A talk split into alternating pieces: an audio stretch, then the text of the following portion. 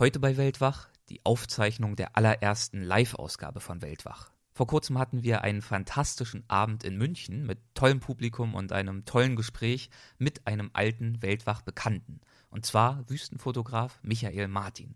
Erstmals mit dabei ist seine Frau Ellie Martin. Vielen Dank fürs Zuhören und willkommen beim Weltwach-Podcast. Gespräche mit Landeskennern und Abenteurern. Einblicke in faszinierende Orte. Aufregende Geschichten von unterwegs. Das ist der Weltwach-Podcast mit Erik Lorenz. Ich bin im Iran mal in eine Schießerei geraten zwischen iranischen Drogenschmugglern und iranischer Drogenpolizei. Die einen dachten, wir sind die Drogenschmuggler, die anderen dachten, wir sind die Polizei und es war total gefährlich und sind die Kugeln und die Ohren geflogen. Also Michael kennt da wirklich die Steine, die Bäume, alles ganz exakt. Und da wurde mir klar, was Afrika eben mit Michael auch gemacht hat, welche Heimat dieser Kontinent für ihn bedeutet. Das war so schön in diesem verschneiten Wald, die Morgensonne schien, es war saukalt. Und dann kamen wie so ein Wintermärchen die Rentiere aus allen Seiten aus dem Wald zu uns gelaufen, um dieses Salz zu schlecken. Wie ein Weihnachtsmärchen. War genial. Hallo zusammen. Die erste Weltwach Live-Show liegt hinter uns und für alle, die nicht mit dabei waren, und das sind die meisten von euch, haben wir das Ganze natürlich aufgezeichnet. Und zwar als Podcast-Folge, logisch, denn die hörst du ja gerade, und auch als Video. Sprich, die Videoausgabe dessen, was gleich folgt, kannst du dir auf dem Weltwach YouTube-Kanal anschauen. Die Verlinkung findest du wie immer auf weltwach.de. Ja, und das, was gleich folgt, ist einmal mehr ein Gespräch mit Wüstenfotograf Michael Martin, mittlerweile mein viertes mit ihm für den Podcast. Er hat sich erfreulicherweise bereit erklärt, sich auf das Experiment der ersten Weltwach Live-Show einzulassen und mitzumachen. Es gibt natürlich ein paar inhaltliche Wiederholungen zu den Gesprächen, die wir für den Podcast bereits geführt haben, aber auch viel Neues, zum Beispiel zu seinen aktuellsten Reisen nach Sibirien. Dort war er unter anderem am kältesten bewohnten Ort der Erde unterwegs. Und in der zweiten Hälfte ist auch seine Frau und Reisepartnerin Ellie Martin mit dabei. Das freut mich ganz besonders. Ich habe sie darüber ausgefragt, wie denn bei Michael die Wirklichkeit hinter den perfekt inszenierten Multivisionsshows aussieht, für die er ja bekannt ist, und ja, ob er wirklich stets so ein souveräner, furchtloser Reisender ist, als der er auf der Bühne erscheint. Los geht's. So, und damit soll das Vorwort auch beendet sein. Begrüßt bitte mit mir Michael Martin.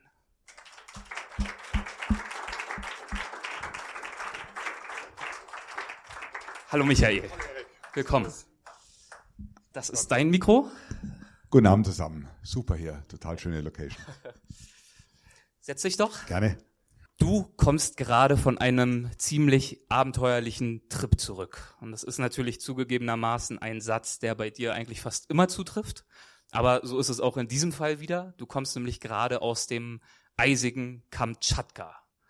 Wo liegt dieses Kamtschatka und warum warst du dort? Auf welche Motive warst du aus? Also Kamtschatka liegt auf dem Längengrad von Fidschi, liegt am Pazifik und ist eine Insel könnte man denken, das ist schön warm und ja, mit Palmen und so. Aber das ist ähm, im äußersten Osten Sibiriens.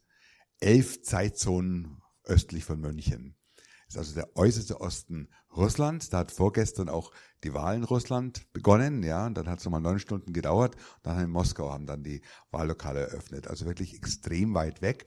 Und es ist eine Halbinsel, genauer gesagt, das, das Gebiet, wo es die höchste Vulkandichte der Erde hat. 192 Vulkane, davon sind 24 aktiv. Und da haben wir ein paar angeguckt. Im Winter, das ist natürlich eine besondere Herausforderung, eine der höchsten Schneemengen der Welt, bis zu sechs Meter Schnee. Und da waren wir mit so einem Raupenfahrzeug an den Vulkanen unterwegs und haben fotografiert. Es gab ja, glaube ich, auch einige Komplikationen, so habe ich es zumindest auf Spiegel Online gelesen. Ja, meine Komplikationen gibt es in Russland schnell mal.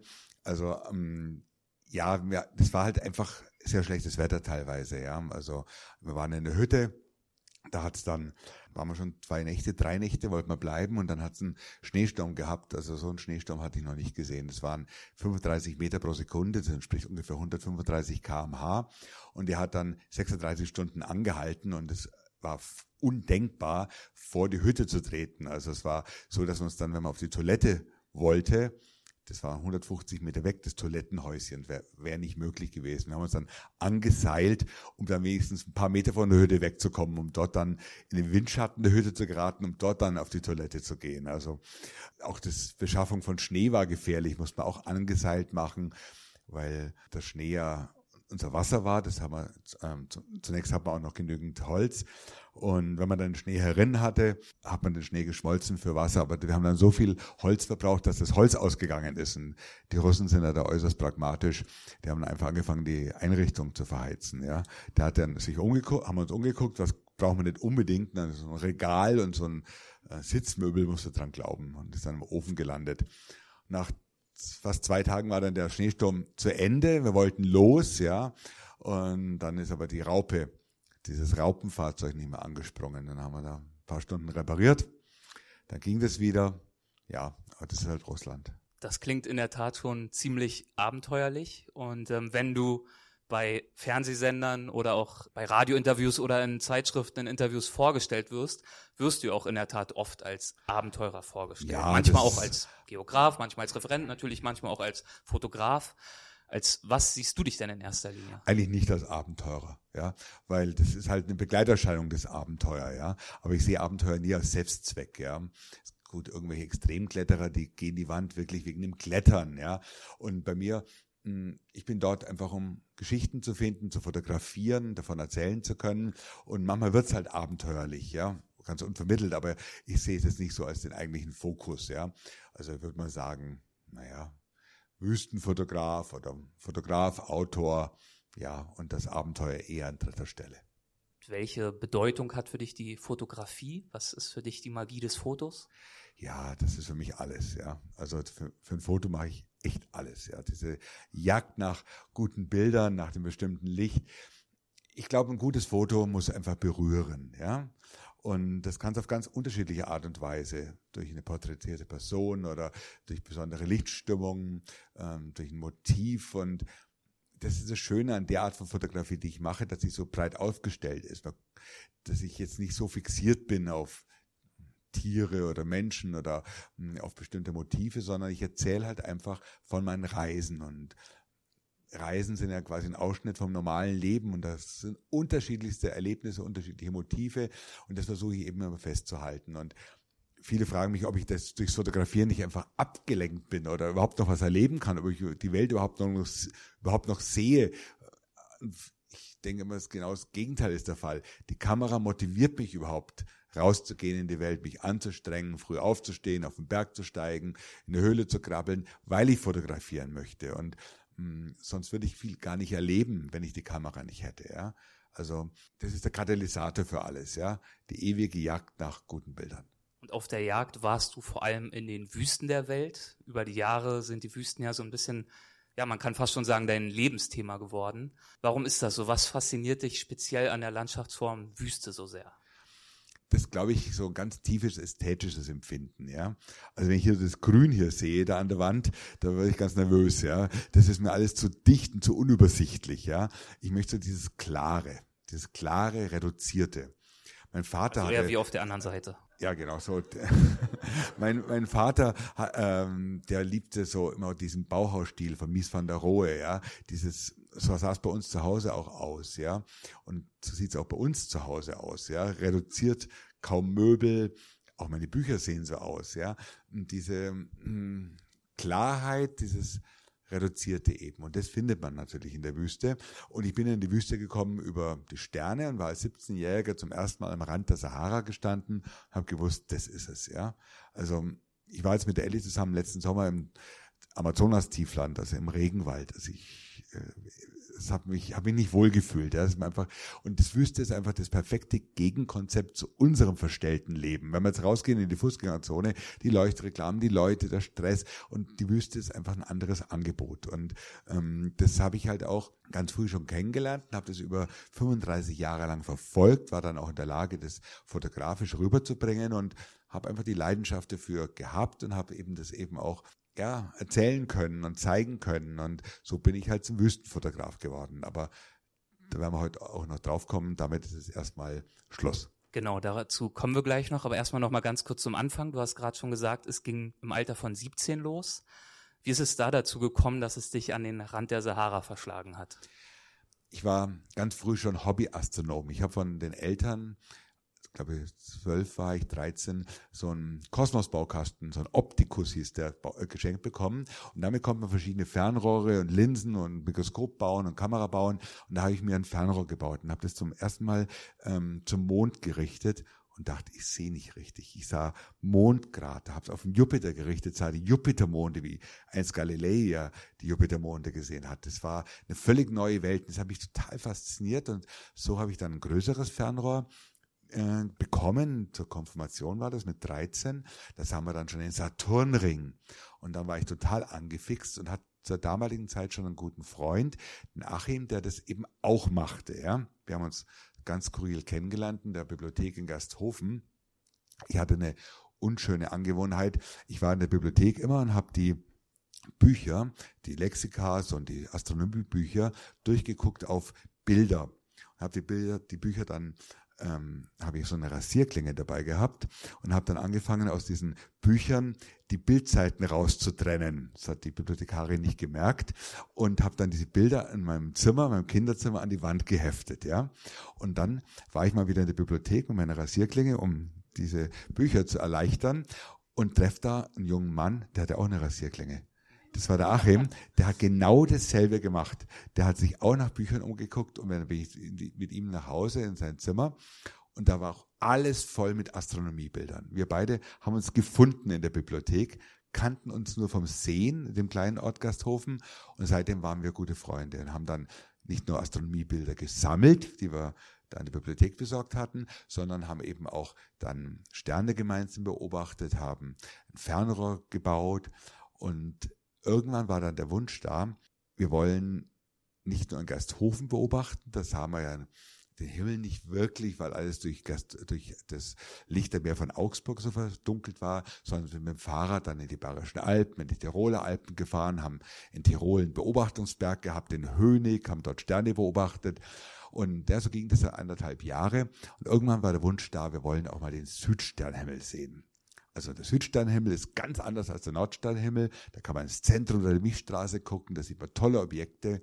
Und da kam der Gedanke auf, wir fahren mit dem Mofa nach Marokko, um im Süden von Marokko mit unseren Fernrohren diese Objekte am Südsternhimmel zu sehen. Und der Plan, den haben wir dann umgesetzt, sind in den Schulferien in der, nach der 11. Klasse losgefahren, kamen nach fünf Wochen und zwei Tagen dann endlich in Marokko an, hatten eine Woche Zeit und haben dort zum ersten Mal die Sterne des Südsternhimmels gesehen und zum ersten Mal die Wüste.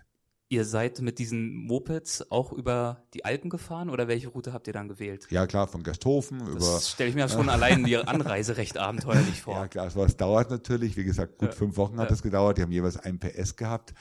Und aber das war ganz wichtig für mich, nicht nur wegen der Wüste, sondern einfach das Unterwegssein und zu merken, man kann sowas umsetzen und wir reden von einem 80er Jahren, Anfang der 80er Jahre. Kein Internet, keine alternativen Reiseführer, kein Kartenmaterial. Es gab Bädecker-Reiseführer, ja. Ich habe damals die deutsche Botschaft in Rabat angeschrieben mit der Bitte, dass wir Karten schicken möchten über Marokko. Und die Welt war einfach noch nicht so ganz entdeckt. Und mh, mm, das war für uns dann mit 17 einfach so ein tolles Gefühl, mit dem eigenen Mofa hierher gekommen zu sein, die Sahara vor sich zu sehen, weiterfahren zu können, wenn die Schulferien nicht zu Ende gewesen wären. Ihr hattet wären. ja nur noch einen Tag an der Sahara. Ja, wir mussten dann nach Hause, haben die Mofas dann verschenkt, sind nach Hause, kamen dann zwei Tage zu spät in die Schule, aber das waren, das hat einerseits mit unserem, unserer Freundschaft zu tun gehabt, mit dem Entdeckungstrieb, mit den Sternen, aber auch mit diesen Jahren.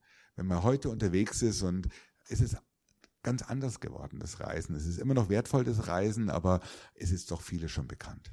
Und hast du dann direkt über diese erste Reise auch deinen ersten Dia-Vortrag gehabt? Nein, das war dann das schon war der zweite Vortrag. Das war schon Weil der, der erste, der war über unsere Fahrradreisen in die Tiroler und Bayerischen Alpen. Der hieß Um frei zu sein bedarf es wenig, war am 18.10.1978 im Gasthaus zum Strasser. Das ist so ein schäbiges Gasthaus mit einem ganz schäbigen Nebenzimmer. Da waren acht Leute. Eintritt drei Mark. Äh, und ähm, das hat aber gereicht, um zu merken, dass es Spaß macht, darüber zu berichten. Unser Freund Robert stand dann hinten am Plattenspielern, hat dann Pink Floyd eingespielt, wenn wir dann die Bilder äh, projiziert hatten. Ähm, wir haben da ganz großkotzig von Stereoprojektion gesprochen, weil wir zwei Leinwände nebeneinander hatten. Das war aber keine Leinwände, das waren die Karten aus der Schule. Mit so einem Kartenständer aus dem Lehrmittelraum haben wir die gehabt, haben die Karten umgedreht und haben dann auf diese verknitterten Karten projiziert. Achim stand links, ich stand rechts und haben live kommentiert. Und dann der mit dem Mofa-Vortrag, der hieß dann Auf dem Weg nach Marokko. Der Vortrag, das war natürlich ganz geschickt gewählter Titel, weil wir waren ja fast nur auf dem Weg nach Marokko gewesen. Von Marokko war nur wenig zu sehen in dem Vortrag. Und mit dem haben wir es dann nach München, hier bis um die Ecke, gewagt zum ersten Mal. Äh, das, da haben wir dann den Leiter vom Stadtmuseum München überzeugt, dass wir den Vortragsraum bekommen. Und er hat irgendwie ein bisschen Mitleid mit uns gehabt, hat uns dann kostenlos den Raum gegeben. Und dann waren 800 Leute da. Aber nur 200 passten rein. Da weiß ich noch, am Jakobsplatz stand, ich stand da oben, sah 600 Leute da unten stehen, die unseren Vortrag sehen wollten. Das waren die, du dir das? Ja, die 80er Jahre, die 80er Jahre, der absolute Drang, rauszuwollen aus Europa, endlich Fernreisen machen zu können. Das war auf einmal für Studenten, für junge Leute, für nicht so bemittelte Leute möglich. Die, der Dollar war gesunken von 4 Mark 20 auf eine Mark 66, 76 die Flugpreise waren auf einmal bezahlbar geworden. Man konnte raus in die Welt, aber es gab keine Informationen. Es gab keine Reiseführer, gab kein Internet, also rannte man in Dia-Vorträge, um sich dort zu informieren. Und das hat mir meine Laufbahn quasi so ermöglicht. Und wie ging es dann für dich weiter? Du hast ja dann wahrscheinlich nach Möglichkeiten gesucht, direkt wieder so viel und so oft wie möglich und so bald wie möglich zu den Wüsten zurückzukehren. Ja klar, das sofort natürlich. Klar, wir waren in Marokko ja nur am Rand der Wüste gestanden und dann habe ich dann die, die Schule fertig gemacht und sind dann unmittelbar, da ich an meinem 18. Geburtstag, ich bin sehr früh eingeschult worden, an meinem 18. Geburtstag sind wir mit dem Opel Kadett in die Sahara gefahren, ähm, also in die Zentralsahara und haben also das Ganze ein bisschen weiter nach vorne geschoben. Und dann waren wir da wieder zu Hause und dann habe ich es geschafft, bei der Bundeswehr als untauglich zu gelten. Das hat funktioniert mit ein paar Tricks und dann habe ich in eineinhalb Jahr Zeit gehabt, ja. Und weil dann auch kein Zivildienst nötig war, wäre auch nie, niemals zur Bundeswehr gegangen, aber untauglich war natürlich noch besser, ja. Und dann sind wir, der Achim und ich, mit dem VW-Bus in Kongo gefahren. Das war dann die dritte Sahara-Reise, also durch die Sahara durch bis in den Kongo. Ähm, der Vortrag hieß Sahara, Sahel, Regenwald und hat es quer, quer, quer durch Bayern bereits geführt. Und ja, dann habe ich irgendwann auch zum Studieren anfangen müssen. Ja, dann waren eineinhalb Jahre vorbei, habe dann hier in München angefangen zu studieren, Geografie eben. Und also eigentlich hätte ich Bauingenieur studieren sollen, habe das auch gemacht, war eingeschrieben für Bauingenieur und dann bin ich hingegangen und dachte, ich haut's um, ja, weil meine Eltern haben mir vom Studieren immer so toll erzählt von den 68er Jahren und wie cool das gewesen sei. Und dann gehe ich dahin, 1100 Studenten nur Männer, junge Männer in diesem Hörsaal. Es war schrecklich, es war total schrecklich. Und dann bin ich nach zurückgegangen in mein Studentenwohnheim und mein Nachbar, Zimmernachbar hat dann erzählt, dass er Geografie studiere. Und das war immer schon mein Lieblingsfach, die Erdkunde. Aber ich habe immer gedacht, das kann man nur als Lehrer, Lehramt studieren. Ich wollte niemals Lehrer werden, ja. Und dann hat er gesagt, nee, das kann man bei uns in München eben auch als Wissenschaft studieren. Und dann bin ich mit ihm mitgegangen und da war der Professor, hat über Afrika gesprochen und da habe ich gewusst, das ist es. Und wann hat sich bei dir die Idee herausgebildet, dass man vielleicht von diesen Vorträgen nicht nur Reisen finanzieren kann, sondern vielleicht wirklich sogar davon leben kann? Eigentlich von Anfang an, ja. Das war, das Studium habe ich halt dann gemacht und auch fertig gemacht, um halt irgendwie das auf den Briefkopf schreiben zu können. Eine Zeit lang habe ich meinen Eltern natürlich schon noch erzählt, ich mache da einen Beruf draus, ich bleibe an der Uni, wäre vielleicht Geografieprofessor, aber ich habe dann sehr schnell gemerkt oder auch gewusst, dass ich das nicht könnte. Ich bin viel zu wenig akribisch, so diese wissenschaftliche Arbeit würde mir gar nicht liegen. Und dadurch, dass diese 80er Jahre so im Vortragsbereich so erfolgreich losgegangen sind, ja, das ähm, hatte ich von vornherein auch eine Möglichkeit, das zu finanzieren und ähm, habe von vornherein einfach veröffentlichen können. Wenn, wenn man als ein 20-Jähriger zum Verlag geht und sagt, ich möchte ein Buch machen, die hätten mich nur ausgelacht. Auch Fernsehen ist ganz, ganz schwierig, da reinzukommen. Aber diese Dia-Vorträge, dass ich mir selber Säle mieten konnte und selber einfach mein Publikum gefunden habe und das eben dann auch mh, hm, dadurch finanzieren konnte, das war ein Geschenk, ja. Und letztlich ist eigentlich, hat sich in den letzten 40 Jahren da auch nichts geändert. Ja, genau dasselbe Geschäftsprinzip geblieben. Deine nächsten Reisen, die hast du gerade schon erwähnt, die äh, führten dich oftmals mit Opel Kadetts in die Nee, Wüste. Opel nicht. Opel ist ein furchtbar spießiges Auto gewesen. Was war's? Eigentlich wäre R4 wäre ja eigentlich so Ja. mein Lieblingsauto, aber die waren nicht geeignet für die Wüste. Wir hatten Peugeots. Okay. Peugeot 504, der 500 Cut. Dieser Peugeot, der in Westafrika von gut situierten Leuten gefahren wird, der dort 6.000, 7.000 D-Mark wert war, den haben wir hier für 100, 150, 200 Mark gekauft, ohne TÜV und da hatten dann 6.000 Prozent Gewinnspanne, haben quasi, wenn man durch die Sahara durchbrachte, konnte man dort verkaufen, hat so dann die Reise finanziert. Ja. Durch die Sahara durchbrachte, welche Herausforderungen haben sich dir da in den Weg gestellt, das zu schaffen? Ja gut, ich meine, das waren uralte Autos, die waren fertig, ja, total fertig. Wir hatten auch mehrere Peugeots immer gekauft, haben die ausgeschlachtet, hatten komplette Motoren mitgenommen, komplette Getriebe, Differentiale, zweite Windschutzscheibe, die haben wir dann auf die Originalwindschutzscheibe draufgeklebt, hatten so ein Ersatzteil quasi. Und entweder haben wir die Ersatzteile gebraucht auf den Reisen, haben mehrfach Motoren gewechselt und wenn wir sie nicht gebraucht haben, hat man den Motor extra nochmal verkaufen können. Und so hat sich das wirklich zum Business entwickelt. Ich hatte 16 Peugeots im Laufe der Jahre, von vier Jahren nach Afrika verschoben, hatte dann einerseits meine Vorträge gehabt, um das zu finanzieren und da die Autoschieberei hat es dann auch noch gebracht. Ja, da hat man noch alte Autoradios eingepackt, hat auf dem Schiff noch irgendwie Pastis gekauft, hat den in Algerien wieder gegen Benzin getauscht und also das ist so, ja, seriös war es nicht, aber es hat Aber wirksam. ja, also ich hatte irgendwie so, mehr, so was Merkantiles immer in mir gespürt, ja. Also meine beiden Eltern sind total geschäftsuntüchtig, beide Beamte und irgendwie nie fähig gewesen, da Geschäfte zu machen, ja, halt Beamte. Und ähm, aber mein Opa, der war Verkäufer, der hat ähm, im Textilgeschäft gearbeitet und der hat den legendären Ruf besessen. Da hat es immer geheißen, da gehen die Bauern rein, wollen einen Reißverschluss und gehen mit dem Anzug raus. Ja?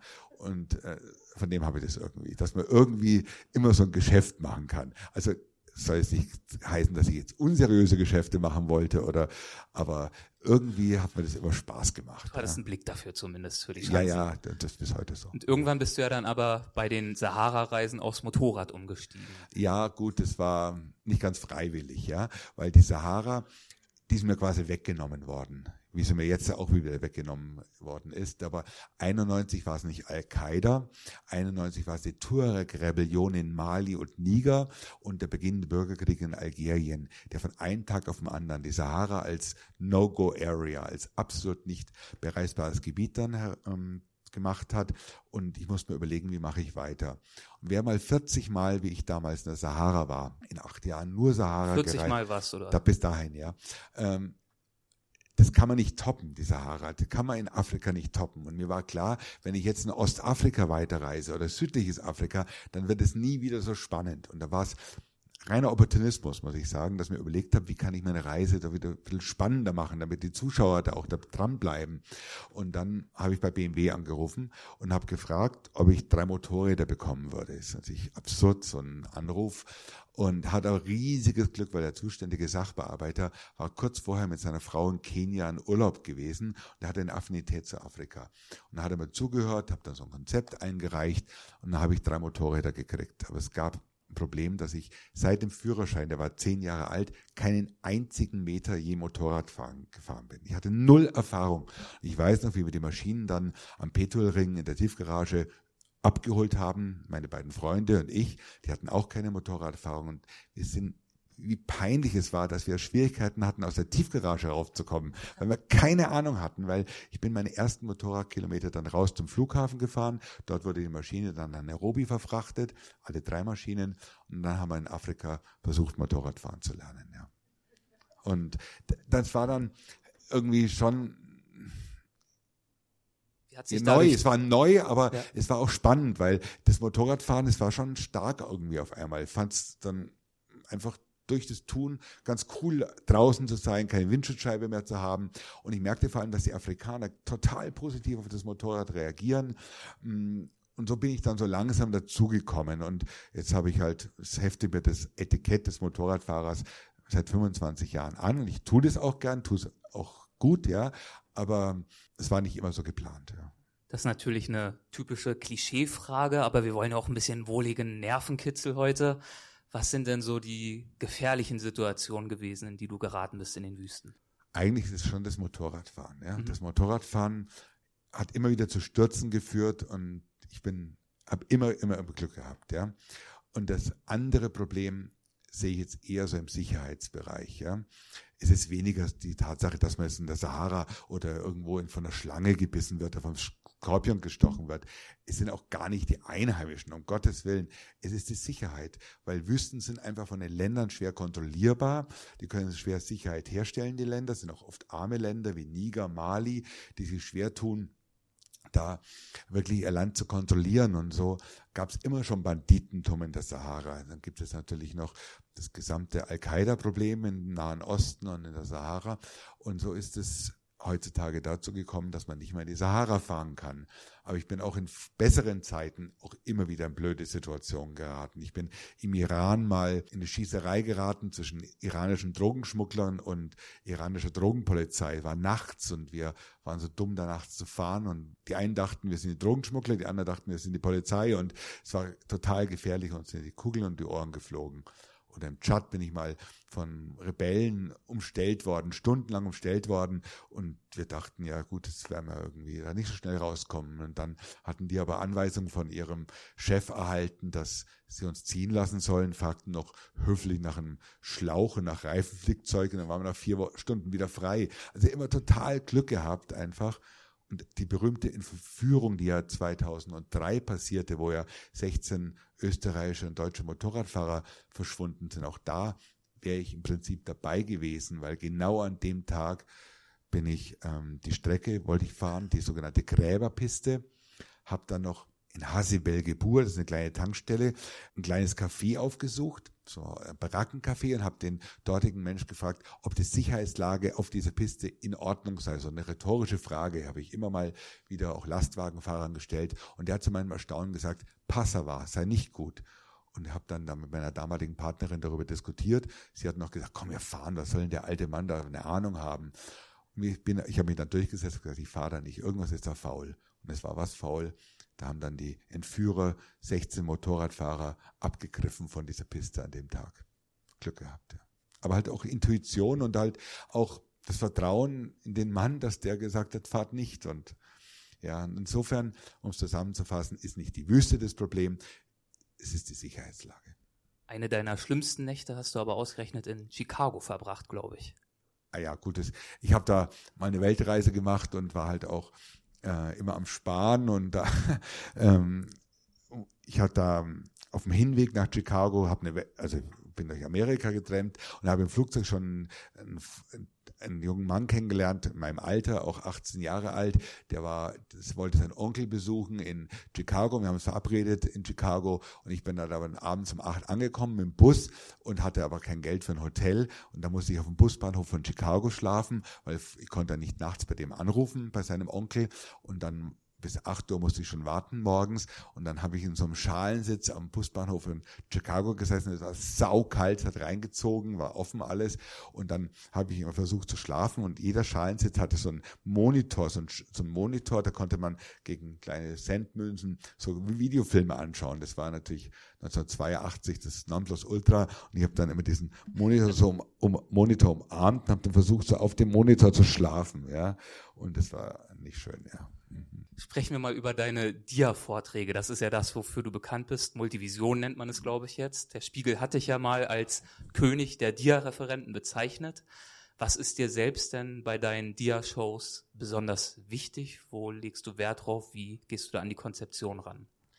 Ähnlich wie bei den Bildern. Die Dia-Shows oder die Vorträge, die müssen die Zuschauer berühren. Einfach berühren durch eine gute Geschichte, durch tolle Bilder, durch tolle Musik. Und das gelingt live durchaus. Ja, da hat man als Live-Referent auf der Bühne schon eher Chancen. Ich meine, es kennt man auch von guten Kinofilmen, dass sie die Menschen berühren. Und das ist, das ist natürlich eine Frage der Erfahrung. Man muss halt einfach toll fotografieren können. Man muss auf der Bühne einfach gut reden können. Man muss es gut arrangieren. Man muss es vor allem jeden Abend in gleicher Qualität auch wieder reproduzieren können. Ja, und da gehört vielleicht auch eine gute Stimme dazu, da gehört Belastbarkeit dazu.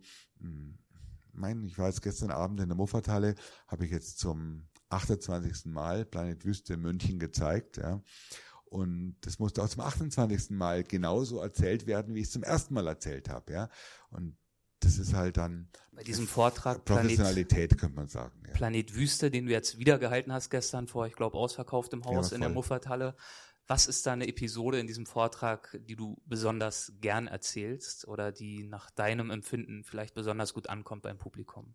Es sind ganz verschiedene Elemente. Das sind so fast schon epische Momente mit großartiger Musik von Queen Mordland in der Ostantarktis, sagenhafte Filmmusik dazu, das, da bin ich immer selber noch ergriffen. Ja, da gibt's eine Stelle, äh, so Eisstrukturen mit total tiefen Bässen. Ja, da gehe ich immer nach hinten zum Projektor, also verlasse die Bühne, um mir das selber anzuschauen. Ja, weil ich immer so, oh, denke mir, boah, stark. Ja, also bin ich wirklich, ich schaue auch immer meine Bilder selber an. Ich schaue gar nicht das Publikum an. Ich muss die Bilder angucken.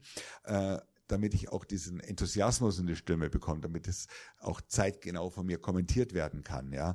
Und gut, dann sind natürlich auch ein paar Geschichten dabei, die die Leute halt gut finden oder lustig finden. Ist aber dann auch eine Herausforderung, das dann jeden Abend mit der gleichen Präzision zeitgenau auf die Zehntelsekunde genau zu erzählen. Wenn ich dann mal unkonzentriert bin, die Geschichte ein bisschen falsch erzähle, ein falsches Timing habe, dann funktioniert die schon gar nicht mehr. Manchmal ist es aber auch gut, mal sich zu versprechen, die andersrum zu erzählen, dann merkt man, ach, da funktioniert es ja noch viel besser. Also es ist anders als bei Kinofilmen, wenn die mal geschnitten sind, bleiben die ja gleich. Aber beim Vortrag, also ich habe 38 verschiedene Versionen gebraucht, über zwei Monate, drei Monate, bis der Vortrag dann genau, wo ich bisher dann zufrieden war. Ich habe eineinhalb Jahre lang noch geändert, immer nochmal geändert. Die ersten Veranstaltungen, die waren dann wirklich eigentlich nicht für Publikum gedacht. Ich bin da ganz gemein. Ich gehe dann immer in Altenheime und ähm, verschiedene Münchner Altenheime, die kennen mich schon. Da sage ich immer, ich komme kostenlos. Normal kostet es 4.000, aber ich komme kostenlos und ich brauche einfach das Publikum. Da gibt es Augustinums Altenheime, die haben echt schöne Bühnen. Und aber es war ein bisschen frustrierend, weil da war ich in München, in einem Altenheim, München Wohnstift hieß das, und da waren dann vor der Pause waren acht Damen da und nach der Pause war nur noch eine da. Und das war halt zu lang.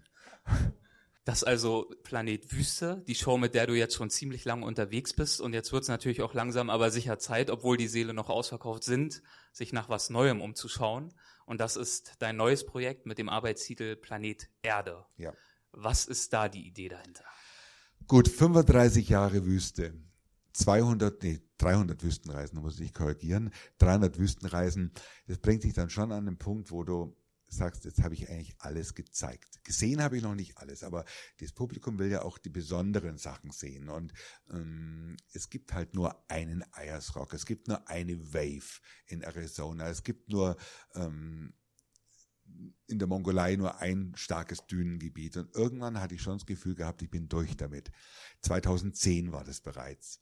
Zum Glück habe ich ja noch dann die Eiswüsten quasi aufgetan, die Eis, die Kältewüsten und die dann mit den Trockenwüsten verglichen. Es gab dann Planet Wüste, konnte ich das Thema Wüste nochmal fünf Jahre sozusagen neu deklinieren und es war auch gut so. Aber jetzt ich müsste, ich müsste mich ja. wiederholen, ja. Und dann fehlt ja irgendwann auch die eigene Motivation. Das ist wie beim Junkie, der braucht auch immer höhere Dosis. Und das war dann irgendwann nicht mehr gegeben. Und dann habe ich ja gut, das ist ja wieder dann wieder typisch, dass ich dann nicht sage, ja, jetzt schaue ich mir mal die Regenwälder an und mache so über die Regenwälder oder mache so über die Steppen oder die Savannen, dann eben diese wieder völlig vermessene Gedanke, jetzt mache ich die ganze Erde. Ein Porträt des Planeten Erde. Das ist mein Traum. Und das ist natürlich ein Unding, weil wie willst du die Erde porträtieren? Klar, musst du ganz selektiv vorgehen, sehr selektiv, aber auch sehr strukturiert. Was macht unsere Erde aus? Also in astronomischer Hinsicht, was unterscheidet die, Planet, die Erde von anderen Planeten des Sonnensystems? Hm, das ist schon mal hochinteressant, ja, dass wir Wasser haben, dass wir Leben haben, etc. Aber eben auch, wie sie geografisch zu beschreiben. Ja? Und ein paar Beispiele.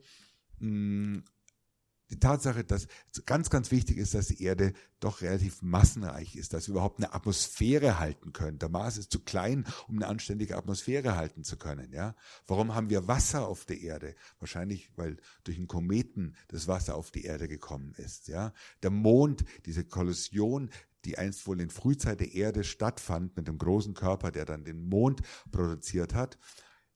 Auch das ist wichtig für uns auf der Erde, weil deswegen haben wir einen ähm, flüssigen Erdkern und haben Plattentektonik und die ist wiederum wichtig für ganz viele andere Nebeneffekte. Also tausend Zusammenhänge, das ging jetzt hier zu weit, die ich da rausarbeiten möchte. Und irgendwann vor 3,8 Milliarden Jahren ist eben das Leben auf die Erde gekommen und hat jetzt in letzter Konsequenz die letzten zwei Millionen Jahre den Mensch hervorgebracht. Ja? Und dieser Mensch, und das ist der Plot, der schickt sich quasi an, eben dieses paradiesische Stück Erde zu zerstören. Ja? Ich meine, die Erde ist so ein, ein wunderbarer Platz im Weltraum. Ja? Wir haben so perfekte Bedingungen. Wir haben den richtigen Abstand zur Sonne. Wir haben genau die richtige Temperaturrange, das Wasser in allen drei Aggregatzuständen, in flüssig, eben gefroren und dampfförmig vorkommt, was ganz wichtig war für die Entstehung des Lebens. Also eine ganze Menge von Zufällen. Wir haben eine perfekte Verteilung zwischen Land und Wasser derzeit auch. Es gab ja mal ganz andere Kontinente auf unserer Erde. Also ist alles perfekt. Und in diesem kleinen Zeitfenster ist eben der Mensch entstanden und der macht das alles kaputt. Welche Ausmaße hat deine Arbeit an diesem Projekt? Wie viel Zeit gibst du dir? Wie viele Reisen planst du dafür? Geplant sind 20 Reisen, die es auch diesmal länger sind als bei Planet Wüste. Bei Planet Wüste waren es 40 Reisen, oft nur zwei, drei Wochen lang. Jetzt sind es durchaus länger, auch mal vier oder sechs Wochen lang. Man rechnet ungefähr, und ich rechne so 800 bis 1000 Reisetage habe ein Budget, das ich halt jetzt einfach über die Veranstaltung verdient habe, das ich dafür ausgeben kann. Und sagen wir so, die Reisen werden alle innerhalb von drei Jahren stattfinden. Das ist auch viel schneller jetzt möglich als früher. Blind Wüste hat dann noch fünf Jahre gedauert, aber irgendwann sind dann die Kinder doch erwachsen. Ich muss nicht mehr so viel einfach auch zu Hause sein und auch ähm, kann da ein bisschen mehr loslassen. Man kann Büro auch heutzutage inter, übers Internet einfach wunderbar machen. Insofern können die Reisen länger werden. Und ich denke mal 2021, also so in drei Jahren oder 2020, das kommt es auch darauf an, ob das Fernsehen einsteigt oder nicht, äh, wird es dann soweit sein. Das klingt ziemlich spannend und spektakulär. Viele Themen, viele Orte, viele, viele Reisen. Geht damit einher nicht auch eine gewisse Gefahr von Oberflächlichkeit, sowohl im Empfinden auf den Reisen als auch dann später im Ergebnis, wenn man dem allen gerecht werden möchte? Klar gibt es Gefahr, aber muss ich natürlich immer wieder das Konzept vergegenwärtigen. Was will ich denn erzählen? Ja? Und wenn ich dann in Kamtschatka bin, dann sehe ich ja nicht nur die Vulkane, sondern überlege das dann eben die Plattentektoniken, überlege, wie ich dann das als Beispiel für ein weltweites Phänomen eben erzähle. Und so spreche ich dann auch meine Kommentare oder ich schreibe meine Artikel darüber, dass die auch immer wieder den weltweiten Bezug herstellen. Und klar muss ich immer wieder mir den Spiegel vorhalten und das überlegen und aber zwischen den Reisen ist auch genug Zeit zu Hause, ähm, dass man das auch in die Bilder sichtet und vielleicht darüber was schreibt, dass man dann auch immer wieder sich so einjustieren kann, ja. Und man muss einfach den Maßstab bei einem Porträt des Planeten Erde ganz grob machen, ja. Also, mm, man muss ganz selektiv vorgehen. Und dann kann es, glaube ich, schon gelingen, dem Zuschauer dann auf der Bühne in zweieinhalb Stunden oder in den Fernsehfilmen oder in den Büchern was an der Hand zu geben, dass er vielleicht diesen Planeten, seinen Heimatplaneten, besser kennenlernt. Das ist so noch nie gemacht worden. Das ist ein vermessener Anspruch. Ich war vorgestern im Kino, kurz vor einer Veranstaltung, und habe mir unsere Erde 2 angeguckt, die große BBC-Produktion. Und da reden wir von Budget, Millionen Budgets und sensationelle Aufnahmen, ein gigantischer Aufwand. Aber trotzdem, da hat Günther Jauch hat da den Kommentar gesprochen und der war sowas von banal und ja auch, ja, nicht richtig, ja. Also da kann man schon, kann man das, man kann das schon anders machen. Auch wenn ich ein Budget habe, das ein, ein Hundertstel davon ist und ganz allein quasi bin auf weiter Flur, aber das kann man schon anders durchdringen. Und diese vielen Reisen, die du dafür unternimmst, viele davon hast du auch schon unternommen jetzt. Davon machst du ja viele zusammen mit deiner Frau Ellie, die ist mit dabei. Und deswegen würde mich natürlich ganz besonders auch Ihre Perspektive an dieser Stelle interessieren. Deswegen würde ich mich sehr freuen, wenn Elli sich jetzt dazu gesellt. Herzlich willkommen, Elli.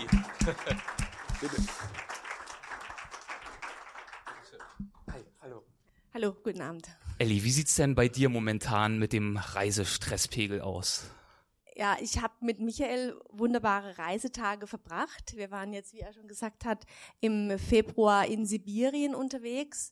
Und ähm, ich selber erlebe die Reisen schon auch als Urlaub, als Erholung, weil es einfach fremde Länder sind, andere Kulturen für mich eröffnen. Und von dem her ist das für mich schon auch eine, eine schöne Zeit. Also nicht nur arbeiten, sage ich mal. Ja. Und kannst du ungefähr abschätzen, wie viele Reisen ihr schon zusammen gemacht habt? Ja. Zehn, oder? Also wir reden jetzt von Fotoreisen, Ja. weltweite Ja, zehn ja. große Reisen. Wir waren letzten Sommer gemeinsam auf Weltreise, zwei, zwei Monate lang. Und haben, wir- wo waren wir zuerst? In Namibia. Wir kennen uns ja gar nicht so lange. Ja. Also, wir sind erst fangen wir doch mal seit am sechs Anfang Jahren an. zusammen und haben dann nach Namibia sind wir gefahren. Ja, Namibia. Aber unzählige Urlaubsreisen, weil Urlaub machen wir in der Wüste nicht. Wir machen unsere Reisen dann, Urlaubsreisen, Italien hin? oder Okay. Alpen. Also. Ja, Wanderreisen. Piemont, finde ich wunderbar. Also vor ungefähr sechs Jahren habt ihr euch kennengelernt. Wie ist das vonstatten gegangen? War das irgendwo in der Einsamkeit der Wüste? Nein, nein, nein. Nein, nein. Ich bin oder war im äh, Veranstaltungsbereich tätig und hatte da so den Trick für mich rausgefunden, auch immer zu gucken, ähm, was macht denn die Branche so grundsätzlich. Und ich hatte einen Auftrag von Greenpeace, ähm, Veranstaltungsorganisation durchzuführen und hatte dann eben immer auch die Homepage von Michael im Blick, in welchen Städten und in welchen Sälen er denn auftritt. Weil das hat mir natürlich die Routenplanung sehr vereinfacht zu gucken, wo sind denn gute Säle, weil ich ja wusste, Michael ist ja einer der besten auf dem Markt und dann hatte ich da immer schon seine Homepage im Blick und einfach auch entsprechende Ideen, wo ich dann wieder mit den Veranstaltungen von Greenpeace hinkam. Und ähm, dann ergab sich das für mich, dass er wirklich auch in die Bodenseeregion kam. Und ähm, ich brauchte unbedingt einen Plakatierer für die Stadt München. Und da war natürlich naheliegend, dass ich äh, mich an Michael wende, um ihn zu fragen, ob er mir helfen könnte, einen Plakatierer für Greenpeace zu finden. Und Den äh, habe ich ihr aber nicht gegeben, den Plakatierer. Da hat sie mich am Telefon, hat mich mal einer angerufen, ob ich den Plakatierer rausrücke. Ich gesagt, entschuldigen Sie mal, also das ist mein Plakatierer, das kann ich Ihnen nicht sagen. Und dann ist sie inkognito zur Veranstaltung in Überlingen zur Volksbank gegangen, wo ich aufgetreten bin, um mir den doch noch rauszuleihen, den Plakatierer. Aber davon wusste ich ja alles nichts. Jedenfalls kam ich rein in den Saal und sehe eben Ellie und denke mir, oh, Wahnsinn, ja. Das ist genau meine Traumfrau. Aber sie war mit so einem Typen da, mit Anzug und Krawatte. Und dann dachte ich mir, ja, solche Frauen kriegen natürlich nur solche Männer, ja.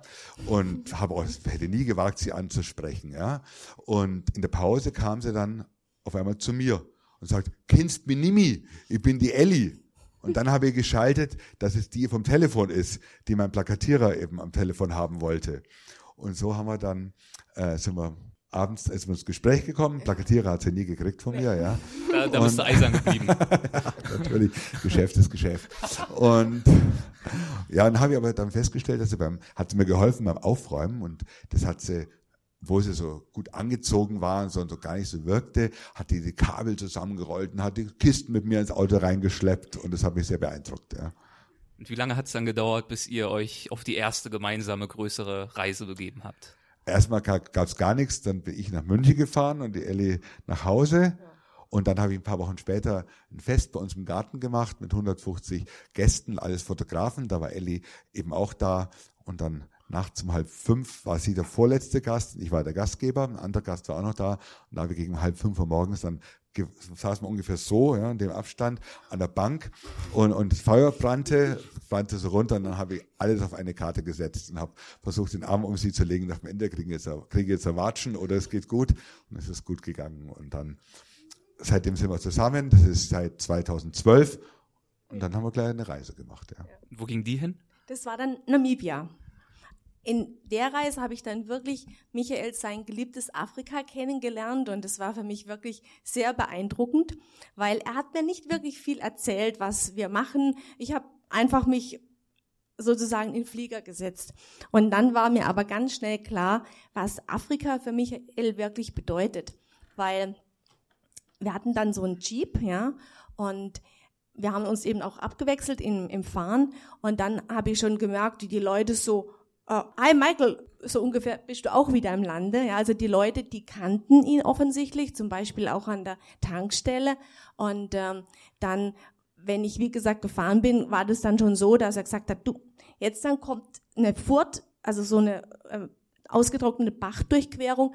Da musst du mit vollem Gas reinfahren, weil unten ist komplett versandet. Und wenn du es auf der anderen Seite schaffst, rauszukommen, musst du unmittelbar links, weil da oben rechts steht ein Baum. Und genau so war das dann. Also Michael kennt da wirklich die Steine, die Bäume, alles ganz exakt.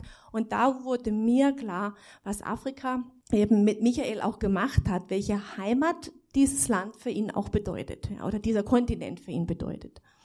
Auf der Bühne sieht man Michael ja als souveränen, abenteuerlustigen Erzähler und auch Abenteurer. Wie sieht denn die Wahrheit ansonsten dahinter aus? Wie ist es denn mit Michael unterwegs zu sein? Also er ist schon ähm, souverän im Sinne, dass er sich wirklich mit den Ländern beschäftigt. Er kennt die Karten, er ist informiert, besser wie jeder Wetterfrosch. Also ich bin da wirklich gut aufgehoben. Und wenn es dann heißt, ja, wir machen eine Abkürzung, dann weiß ich schon, man kann auch mal stecken bleiben. Aber grundsätzlich ähm, muss ich echt sagen, das ist ein wirklich ein gutes vorbereitetes Reisen mit ihm, ja. Und wann hat er denn das letzte Mal richtig Angst gezeigt oder die Fassung verloren? Das ist immer dann, wenn es in die Höhe geht. Und wir hatten ja letzten Sommer für das neue Projekt auch schon die Anden bereist. Und da war der erste Reiseabschnitt wirklich der Alpa Mayo zu ersteigen. Und der Alpa Mayo, der ist ein ganz spezieller Berg mit einer Schneekappe, auch im, im Sommer. Und dann war klar, dass wir unser Ziel hatten, bis ins Hochlager hochzukommen. Und das war aber schon sehr anstrengend. Wir hatten also 14 Tage Anmarsch mit Gepäck, mit allem, richtig als Trekkingtour. Wir hatten vor Ort ähm, äh, schon lokale Guides, Jungs aus dem Dorf, die uns geholfen haben. Anfänglich war noch Esel dabei, drei Stück, die unsere Zelte auch geschleppt haben, weil man muss da wirklich gut ausgestattet hin. Und wir sind sozusagen in kurze Hose angekommen und je weiter wir natürlich den Alpa Mayo erklommen haben, wurde das immer kälter, sodass wir dann auch mit unseren Polarkleidern gelaufen sind.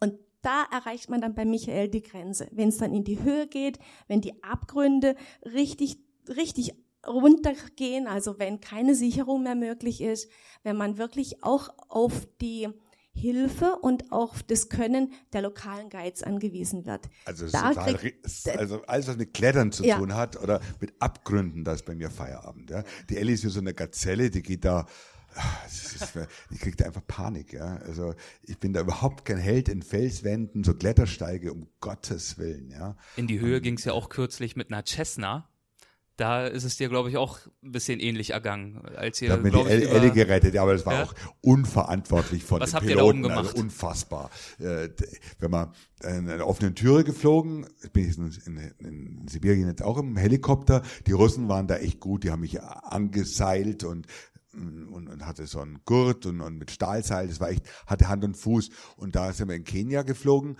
und der Pilot, das war ein seit 30 Jahren in Kenia lebender Schwabe, ja, und der Typ, völlig furchtlos, oder wie soll ich sagen, ähm, ich habe mich da schon gedacht, der Gurt, der ist so ausgefranst und, und so äh, macht einen schlechten Eindruck und weil die Tür war ausgebaut, ich saß unmittelbar direkt am Abgrund, ja. Und dann fliegt man dann 3.000, 4.000 Meter hoch und dann sind wir sehr enge Steilkurven geflogen. Die hat dann bei Ellie sofort dazu geführt, dass ich übergeben musste, aber das war ja wurscht. Jedenfalls haben wir die engen Steilkurven geflogen und da fotografierst du dann senkrecht nach unten.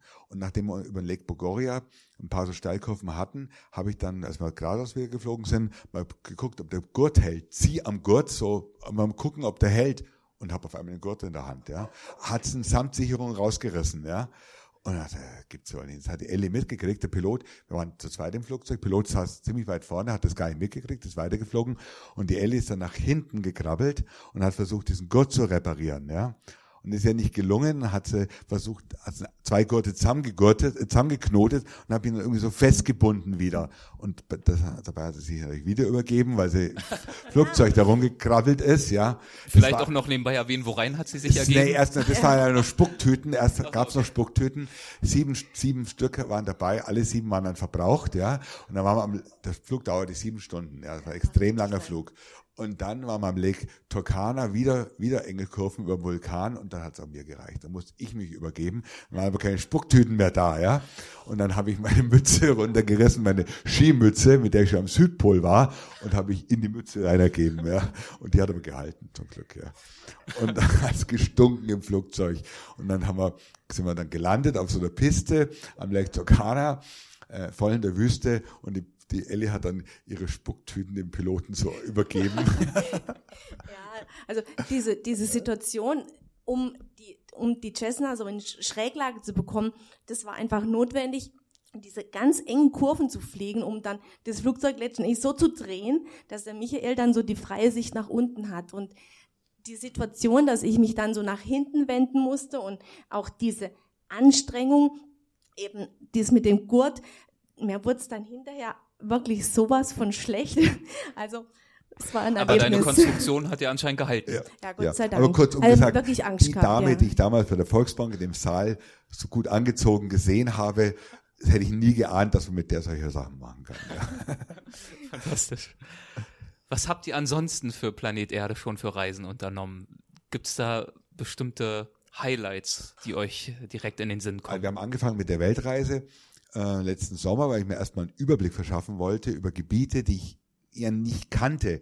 Als Wüstenfotograf hat man keine Erfahrung im Regenwald oder in den Anden oder in Ozeanien. Und da haben wir eine Reise gemacht, sind wir in München losgeflogen, 24 Mal gestartet und gelandet, also es waren mit vielen Zwisch- Zwischenstationen. Wir waren in Ecuador am Chimborazo, wir waren wie erwähnt, am Alpamayo in äh, Peru, wir waren im äh, Regenwald im Amazonastiefland, dann sind wir in die Südsee geflogen, waren ähm, in Rangiroa, dem größten Ringatoll der Welt, auf Tahiti, Morea, dann sind wir von dort aus in einem absurden Flug, ähm, 48 Stunden lang äh, von Tahiti nach Kenia geflogen und waren dann in Ostafrika noch. Und dann haben wir schon lauter neue Sachen gesehen gehabt. Und da war klar, auch in anderen Gebieten als die Wüste ist es interessant. Das war mir wichtig mal zu erfahren, dass man da auch gute Bilder machen kann.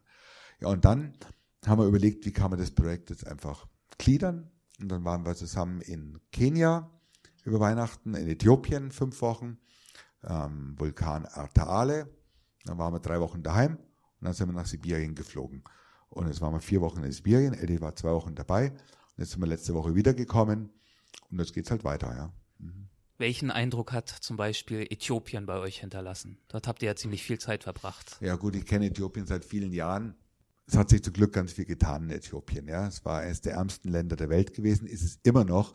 Aber man sieht schon, dass ja die Dinge schon auch in Afrika vorangehen. Ja, Pisten, die früher kaum befahrbar waren, sind heute gut geteert. Ähm, es gibt viel mehr Krankenstationen. Äthiopien ist das Land in Afrika mit den meisten Bevölkerungszuwachs, drei Prozent im Jahr. Das heißt, es verdoppelt sich die Bevölkerung in 30 Jahren, verdoppelt es sich. Ja, und und es war dann schon auch schön zu sehen, dass wie viel geschieht, also unheimlich viele Siedlungsprogramme, wo neue Häuser gebaut werden, also im traditionellen Stil gebaut werden, staatlich gefördert.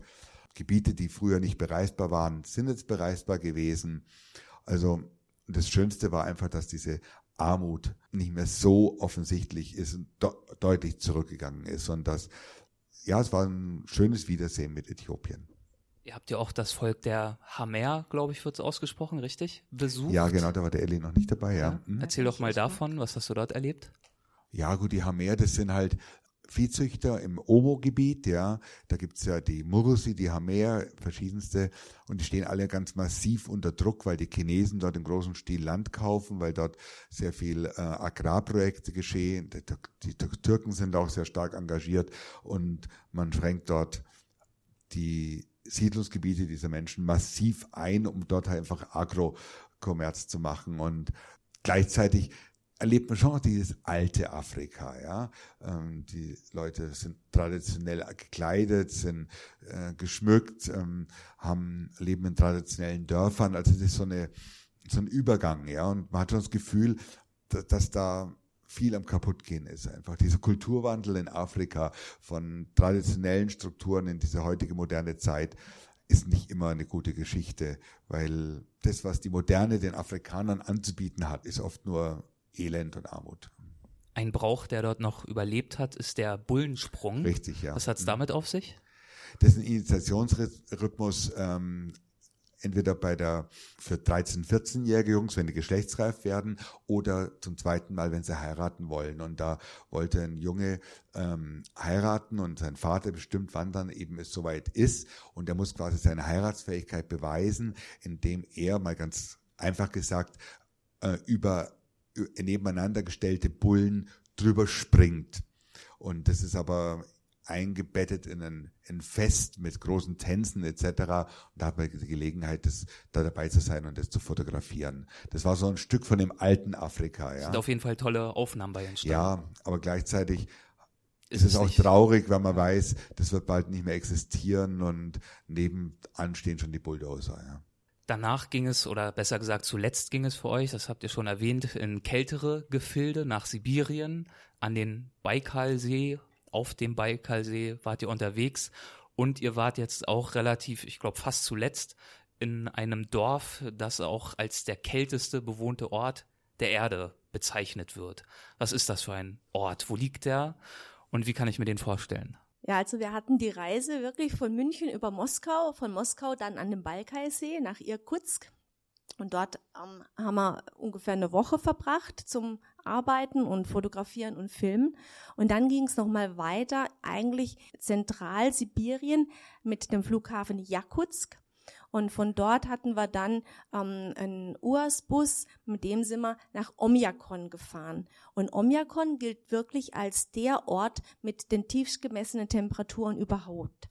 Die haben also nachgewiesen minus 72 Grad.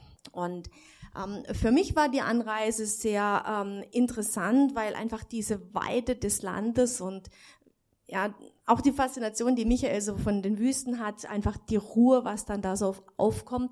Ja, und als man ankam, war es schon wirklich richtig kalt, kann man schon sagen, ja, also. Ich habe gelesen, dass der Boden dort bis zu anderthalb Kilometer tief gefroren ist. Permafrost, ja, Ja. genau, anderthalb Kilometer und der tut dann nur 30 Zentimeter im Sommer auftauen. Im Sommer ist es auch sehr unangenehm, weil es sehr, sehr viele Mücken hat, es ist total schlammig, die Pisten sind auch dann unpassierbar und der Winter ist traumhaft. Einfach sehr viel Schnee, blauer Himmel, die sibirische Kälte hoch hat's da und das war Sonne, toll. also Das dieses Strahlungslicht, dieses, dieses helle, was man ja bei uns jetzt diese Tage so überhaupt nicht mehr gesehen hat, das ist wirklich sehr beeindruckend dann. Die Leute haben dort schon Auskommen. Das ist ja dann die Taiga, das ist nicht die Tundra, sondern die Taiga mit sehr vielen Wäldern. Das hängt ja damit zusammen, dass die einen sehr kurzen Sommer haben, aber der ist warm genug, dass in diesen zwei Monaten einfach Bäume quasi wachsen können. Es gibt Gebiete ja in Grönland oder so, da ist überhaupt kein Wald, weil dort einfach der Sommer zu kurz ist und zu kalt. Aber da in Jakutien haben wir dieses kontinentale Klima mit extrem kalten Wintern und sehr heißen Sommern. Die haben 100 Grad Temperaturspanne im Jahr. Also es geht zwischen minus 60 normalen Wintern bis plus 40. Und wie kommen die Menschen dort mit diesen Bedingungen zurecht? Super. Ganz gut. Also Mit welchen Tricks? Ja, mein, das ist halt der Mensch. Ja, der Mensch ist einfach Kult, ist halt einfach körperlich überhaupt nicht angepasst. Ja, was ja zum Beispiel ein jakutisches Pony schon ist durch langes Fell und Fettschicht etc. Der Mensch ist überhaupt nicht angepasst, weder an die Hitze noch an die Kälte. Aber er hat einfach gelernt durch seine Intelligenz, sich da kulturell zu adaptieren. Ja, und Tiere zu züchten, die dafür geeignet sind, Bauweisen zu finden, um dort sich vor der Kälte zu schützen, Kleidung sich zu schaffen und ja, die viel Holzwirtschaft, es wird sehr viel gefischt, es gibt Rentierzüchter, es gibt Pferdezüchter und natürlich dann auch Rohstoffe. Jakutien ist äh, sehr reich an Diamanten, an Kohle und anderen Erzen. Ihr wart zum Beispiel mit einem Rentierzüchter ja auch unterwegs. Was habt ihr aus seinem Leben erfahren? Ja, die Rentiere, die darf man sich jetzt nicht vorstellen, dass die irgendwie so in Herden um ihn herum sind, sondern die sind ja fast wild, ja. Also die sind so eine andere Rasse als die wirklich wilden Rentiere, aber die leben frei, die sind alleine im Wald oder in der Tundra unterwegs und sind sich selber überlassen und die muss er quasi aufsuchen und sie dann erst zusammentreiben. Und ähm, der hatte aber Pech gehabt, weil ein Wolf oder mehrere Wolfsangriffe haben seine Herde so weit über ganze Gebirgszüge etc. verstreut, dass er sich auf die Suche machte. Und wir kamen da an seinem Zelt an, das war im Wald aufgebaut.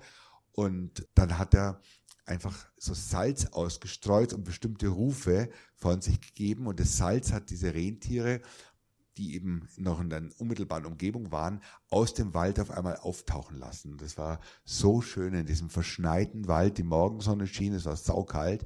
Und dann kamen wie so ein Wintermärchen die Rentiere aus allen Seiten aus dem Wald zu uns gelaufen, um dieses Salz zu schlecken, ja.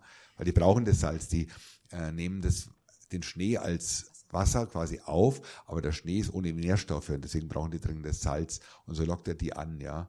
Und da hat er sie angeschirrt an die drei Schlitten und da war es ein Gespann mit sechs Rentieren und drei Schlitten wie im Weihnachtsmärchen. Der Schnee war so hüfttief und dann fuhren wir durch tiefen Schnee, also ah, genial. Ihr wart also jetzt in verschiedensten Landschaften unterwegs, auf hohen Berggipfeln, im Regenwald, auch auf Inselparadiesen, Rangiroa zum Beispiel, da wart ihr ja unterwegs, um euch wirklich einen Überblick zu verschaffen. Aber die Wüsten, die liegen euch ja auch nach wie vor am Herzen. Das heißt, auch dieses Mal wird es wieder in Wüsten gehen und ging es ja auch bereits in Wüsten. Michael, welche Veränderungen hast du denn in diesen vier Jahrzehnten der Wüstenreisen festgestellt, die du jetzt hinter dir hast? Ein paar Themen hast du schon angesprochen. Wie haben sich die Bedingungen für die Menschen vor Ort in den Wüsten, die du bereist hast, immer wieder über die Jahre entwickelt? Also ich glaube, generell hat sich in den vier Jahrzehnten schon ist zum Besseren entwickelt. Also den Leuten geht's heute besser. Ich habe es gerade schon erwähnt bei Äthiopien, das gilt auch für die Wüsten. Äh, es gibt mehr Krankenstationen, bessere Infrastruktur. Die großen Hungerkatastrophen, die wir Mitte der 80er Jahre noch hatten oder in der Sahelzone, Biafra in den 70er Jahren, wird es heute so nicht mehr geben, weil das Monitoring besser ist, man, die Transportwege sind besser, die Kommunikationsmöglichkeiten sind besser. Also zum Glück ist ein bisschen was von diesem weltweiten Wohlstandszuwachs auch in diesen ärmsten Ländern angekommen. Natürlich ist die Schere zwischen Arm und Reich noch weiter aufgegangen, ja, aber ein bisschen was ist angekommen, ja.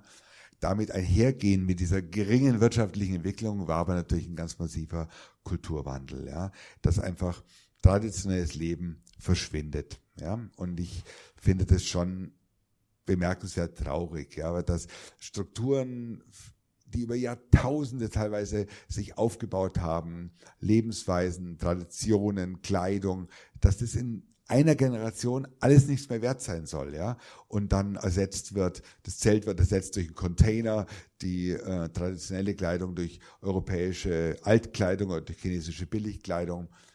Das ist bei uns natürlich auch voran äh, so passiert in 100 Jahren vielleicht, aber bei uns war die Entwicklung aus uns heraus. Das war, wir kamen von der Agrar, äh, von der Agrargesellschaft zur Industriegesellschaft, jetzt zur Informationsgesellschaft, das haben wir ja alles selber vorangetrieben und ging doch ein bisschen langsamer als in diesen Ländern. Und mich macht es schon traurig, was da alles dabei kaputt gegangen ist, ja. Ähm, das gilt jetzt mal so für das Kulturelle. Die Wüste an sich, die Natur hat sich erstaunlich wenig geändert, ja. Der Eingriff des Menschen ist natürlich da, aber es sind so unendliche Dimensionen in den Wüsten, dass das zum Glück jetzt nicht keine flächendeckende Auswirkung gehabt hat. Die Wüsten sind im Prinzip die gleichen geblieben, sind an den Rändern gewachsen durch die Desertifikation, durch die Ausbreitung, durch den Menschen, der sie übernutzt, diese Gebiete. Aber das hat sich jetzt nicht auf den Kopf gestellt, die Wüste. Und nehmen wir mal an, du hast jetzt mit diesen ganzen Erzählungen bei mir das äh, ja, Interesse geweckt. Ich möchte jetzt mich auch in die Wüste begeben. Gibt sowas wie Wüsten für Anfänger oder sonstige Tipps? Ja, Namibia, wo ich Ellie zum ersten Mal hingeschleppt hatte. Namibia, ich war 28 Mal in Namibia, das ist einfach das perfekte Land, ja. Das kann man wirklich jedem nur empfehlen. Also ein sicheres Land mit überschaubaren Dimensionen, mit wunderbaren Landschaften, wo man auf eigene Faust gut reisen kann. Wenn es jetzt gleich in den Tschad gehen würde oder in den Iran, in den Wüsten, das wäre vielleicht dann schwieriger. Aber ja, die Leute haben immer viel zu viel Hemmungen, da alleine zu reisen. Einfach losfahren und die Welt entdecken. Das geht auch in Wüsten sehr gut. Und welche Reisen stehen jetzt bei euch als nächstes an für Planet Erde? Es kommt jetzt mal darauf an, wie es weitergeht, weil wir sind gerade dabei, dass sich ein Fernsehprojekt entwickelt. Wir hoffen alle sehr, dass daraus was wird. Der zukünftige Regisseur sitzt sogar im Publikum.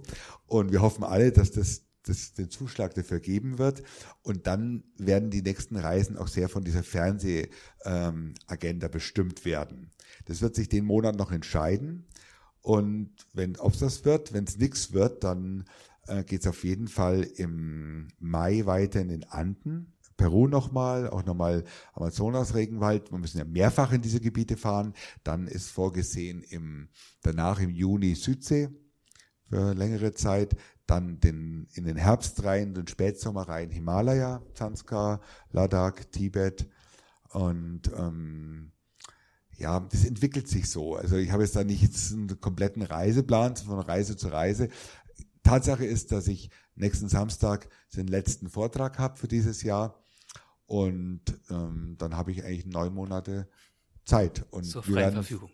Ja, ja, zur freien Verfügung und mal schauen, wie es sich entwickelt und wir werden auf jeden Fall versuchen, möglichst viel gemeinsame Reisen zu machen. Wir sind ja jetzt fast schon am Ende. Wenn jetzt gleich jemand vom Publikum auf dich zugeht nach der Veranstaltung und sich so inspiriert fühlt, dass er jetzt auch ein Leben des Abenteuers führen will, fernab des Schreibtisches, und er fragt dich jetzt nach einer inspirierenden oder motivierenden Botschaft, was würdest du ihm raten? Es nicht zu machen. äh, weil es da es ist wirklich aus Reisen, aus Fotografieren einen Beruf zu machen. Das kann die Ellie sich auch bestätigen. Es ist echt hartes Brot. Ja. Es ist richtig knallhartes Leben. Deine Augen leuchten aber dabei. Ich glaube, ja, so weil ich habe es natürlich jetzt geschafft, klar. habe aber mit 17 angefangen und da habe ich total gute Zeit erwischt gehabt damals, volle Kraft natürlich und und dann bin ich immer dabei geblieben, bin über vier Jahrzehnte gesund geblieben, dabei ist nie was Tragisches passiert und so. Und jetzt habe ich leicht reden, ja. Aber heute, einen, sagen wir, gut bezahlten Job aufzugeben um dann zu denken, jetzt mache ich auch Reisen und lebe von den Reisen und mache Bilder und alle Leute wollen bestimmt meine Bilder sehen und meine Geschichten hören. Das ist utopisch, ja. Da, das ist so viel schwieriger geworden, da am Fuß zu fassen. Und da muss man sich dann auch selbstkritisch fragen, kann man wirklich so gut fotografieren, kann man wirklich so gut erzählen oder das organisieren? Bin ich belastbar, da Tourneen mit 150 Auftritten zu machen? Bin ich bereit, meinen vielleicht schon vorhandenen Wohlstand da einzuschränken? Ich kann einfach nur davon abraten, das zu machen und lieber weiter jeden Tag ins Büro zu gehen, um dann einfach vielleicht im Urlaub einfach gute Reisen zu machen. Aus Reisen einen Beruf zu machen, ist echt schwierig und mh, mm, da man braucht wirklich viel Energie. Man muss morgens immer früh aufstehen. Man muss immer schon, bevor die Sonne aufgegangen ist, oben am Berg sitzen, um zu fotografieren. Und ja, der Michael hat halt die Energie, aber das, ich, ich kenne wirklich nicht viele Leute, die sein Tempo dann auch, glaube ich, ähm, mitmachen könnten, also auf Dauer von, von dem her. Ist das schon schwierig, ja. Schwierig, aber ihr macht weiter und wir dürfen uns auf ein neues, spannendes Projekt freuen, was dann in ein paar Jahren das Licht der Welt erblickt. Ich danke euch bis hierhin, dass ihr uns diese spannenden Einblicke gegeben habt in eure Arbeit und in eure Reisen. Vielen, vielen Dank dafür. Dankeschön. Dankeschön. Danke. Jetzt muss ich eine Bitte äußern können wir diese Klimaanlage ausmachen? Mir friert's. Das ist ja furchtbar. Das, da bläst ganz kalt rein, dann bin ich morgen krank. Mal schauen, ob Ali das irgendwie ja, organisieren kann. Bitte ausmachen. Ja. Schrecklich. Bevor es jetzt äh, gleich äh, alle hier raushetzen, wir haben ja versprochen, dass es auch die Gelegenheit gibt, dass das Publikum noch mit teil hat an unserem Gespräch. Falls sich jetzt also jemand ärgert, was die ganze Zeit für nichtsnutzige Fragen gestellt worden sind, habt ihr jetzt die Chance, nochmal eure Fragen loszuwerden. Also, was gibt es denn, was ihr gerne von Elli oder Michael wissen würdet? Sind Fragen aufgekommen? Würdet ihr gerne über bestimmte Gebiete mehr erfahren? Ja. Also, ähm, sie sind sehr erfolgreich geworden. Das ist super schön. Äh, ich wollte aber wissen, was mit ihrem Bibliothekfreund äh, geworden ist mit meinem Freund von damals. Ah, genau, aus der Bibliothek. Der ist genauso erfolgreich. Ja, der ist auch sehr erfolgreich. der, Achim, der ja. Achim Mende, der lebt inzwischen am Bodensee und der ist auch Fotograf geworden und äh, hat sich lange mit der Werbefotografie beschäftigt, äh, hat dann sehr viel Luftbildfotografie gemacht. Bevor die Drohnen aufkamen, hat er so kleine Zeppeline gebaut, mit denen er in Kirchen rumflog, um dort die Fresten zu fotografieren, hat ähm, zum Beispiel bei unserer Hochzeit kam er mit einem 60 Meter langen Teleskopmast, Mast, den er aus seinem Auto ausfahren äh, fahren konnte, um auch so sagen wir, Hochzeitsgesellschaften von oben zu fotografieren. Und der lebt also am Bodensee und hat seine Leidenschaft fürs Tüfteln und Fotografieren miteinander verbunden und ist sehr erfolgreich. Wir sind bis heute ja. Freunde, äh, geblieben, haben uns ein bisschen aus den Augen verloren und haben es lustigerweise über den Bodensee, wo die Ellie ja gelebt hat, als ich sie kennenlernte, dann wieder getroffen. Also der, der Achim hat wirklich im Moment auch ganz tolle Aufnahmen. Der hat sich jetzt sehr auch in die Drohnenfotografie reingearbeitet und ähm, hat wahnsinnig viele Aufträge von äh, Gemeinden zum Beispiel, die ihn dann buchen, um eben Luftaufnahmen zu machen, Werbefilme zu machen. Und ähm, er, hat ganz, ganz tolle Präsentationen, also im Internet auch zu verfolgen, richtig toll. Ja. Es ist einfach so, ich glaube, wir beide waren uns extrem wichtig, weil wenn man so 12, 13, 14 Jahre alt ist, hat man ja noch nicht so die Konsequenz. Aber dadurch, dass wir so gut befreundet waren, haben wir uns immer wieder gegenseitig motiviert gehabt und es war immer so eine gesunde Konkurrenz zwischen uns beiden auch da. Und wir sind ja dann gemeinsam eben, eben auch nach Afrika gekommen und dann haben sich die Wege getrennt. Wir haben uns nie gestritten, aber jeder ist halt seinen Weg gegangen. Und wenn wir heute uns sehen, dann ist es einfach wie früher. Ja, das ist perfekt. Eigentlich müssen wir, müssen wir mal wieder zusammen einen Vortrag machen. Ja, das wäre, glaube ich, ziemlich gut. Wir haben so dieselbe Art von Humor und äh, die Ellie lacht, lacht sich mal tot, wenn sie uns beide erlebt. Ja. Das ist echt super, die zwei, ja. Servus. Ähm, hier, hier bin ich. Hier. Ähm, ich fand es ganz schön, weil du vorhin gesagt hast, du bist eigentlich nicht so ein akribischer Typ. Äh, das heißt, so nicht als Professor und Wissenschaftler eher nicht so geeignet. Aber was ich mich immer so frage, oder wenn ich meine eigene, meine eigenen Reisen so anschaue, ich bin eigentlich nicht der, der vorher so wahnsinnig plant, wo er hinfährt. Der sich eigentlich mehr so, so treiben lässt und auch nicht so irgendwie typische Sachen vielleicht macht, sondern ich bin selber Fotograf, also auch. Und das frage ich mich, wie, wie ihr das so macht. Also wenn ihr sagt, ihr, ihr, ihr fliegt jetzt an Baikalsee, dann müsst ihr irgendwie auch gewisse Fixpunkte haben oder, oder Nee, haben wir auch so? nicht. Es kam vorhin, glaube ich, ein bisschen falsch rüber. Ich plane gar nicht. Ja. Also das Einzige, was geplant ist, ist der Hinflug, das Visum und vielleicht noch der erste Vororttransport. Aber alles andere, der Ablauf der Reise, die Stationen sind nicht geplant. Im Groben weiß ich schon, dass wenn ich in Santiago de Chile lande, dass wir in den Norden Chiles wollen und dann weiter nach Bolivien. Das weiß ich schon, ja. Aber wie das läuft, wann das sein wird, der Grenzübertritt nach Bolivien, welche Stationen dazwischen, wo wir abends schlafen, kann ich am Morgen nie sagen. Es gibt nur eins, was alles leitet, das ist das Licht das ewige Jagd nach gutem Licht, nach guten Motiven. Und es ist alles sehr stark dem Fotografieren unterworfen. Ja, da muss er Abendessen dran glauben, dann wird der Reiseroute geändert. Und deswegen können wir auch nur zu zweit reisen, ja, oder maximal zu dritt, also dass ich mit Jörg, meinem engsten Freund reise, ähm, der heute gar keine Erwähnung fand, aber der Jörg, der ist eben auch Fotograf, wir sind zu zweit sehr viel unterwegs oder Ellie und ich sind gemeinsam unterwegs und dann ist zwischen uns schon klar, es geht ums Fotografieren und nicht ums Urlaub machen. Und ähm, deswegen nehmen wir auch nie irgendwie andere Leute mit oder so. Also und alles mit Tourismus ging überhaupt nicht, ja, dass man dann, sagt man, einen Rattenschwanz von fünf, sechs Leuten dabei hätte. Die würden wahnsinnig werden, weil ich würde am Morgen überhaupt keine Aussage treffen können, wie der Tag läuft. Und insofern finde ich das sehr gut, hast du es ja gerade selber auch gesagt, eben nicht so zu planen sondern ganz fast, grob. Ich mich fast erschrocken, weil ich mir gedacht Nein. habe, wie macht der das? Undenkbar. Ja, Undenkbar. aber das, das hat nichts damit zu tun, dass der Sicherheitsaspekt, den ich da angesprochen habe, der ist dann trotzdem gegeben. Ja, also der Michael dann ist dann eben vor Ort noch mit den Leuten in Kontakt oder googelt noch mal schnell, wie gesagt, nach dem Wetter, um dann genau zu wissen, ähm, wann die Sonne untergeht oder die Route zu wissen. Das funktioniert schon, aber das halt immer nur ganz kurz getaktet, ja. Und Ja. und äh, die, also die, die Kamera zum Filmen, die wir jetzt hatten, die haben wir am Montagmorgen noch bekommen und am, um 14 Uhr ging der Flieger. Also das war schon alles sehr knapp. Aber wie gesagt, wenn es dann läuft, dann ist auf den Punkt. Danke, danke für die Geschichte. Ich habe kurz eine Frage zu Ihrem Geografiestudium. Also ich habe selber auch Geografie studiert und würde gerne wissen, äh, inwieweit Sie das beim Reisen beeinflusst hat, weil ich habe schon das Gefühl, dass man dadurch auch seine Sichtweise ändert. Also man sagt ja in der Geografie immer, die Geografen lesen die Landschaft. Und ich kann mir vorstellen, dass Sie das auch ähm, selber aktiv umsetzen Stimmt. und dass es auch hilft. Weil ich finde, man hat eine ganz andere Sichtweise, wenn man Geografie Sehe ich auch so. Ähm, ich sage immer mit den Augen des Fotografen und dem Wissen des Geografen. Ja? Und Geografie ist ja völlig ähm, old-fashioned und altmodisch, aber im Grunde genommen ist die Geografie eine Wissenschaft des Raumes. Der Geograf beschäftigt sich mit dem wirtschaftenden Menschen, wie der quasi mit dem Raum interagiert. Wie beeinflusst der Mensch die Natur und wie beeinflusst die Natur des, den Menschen.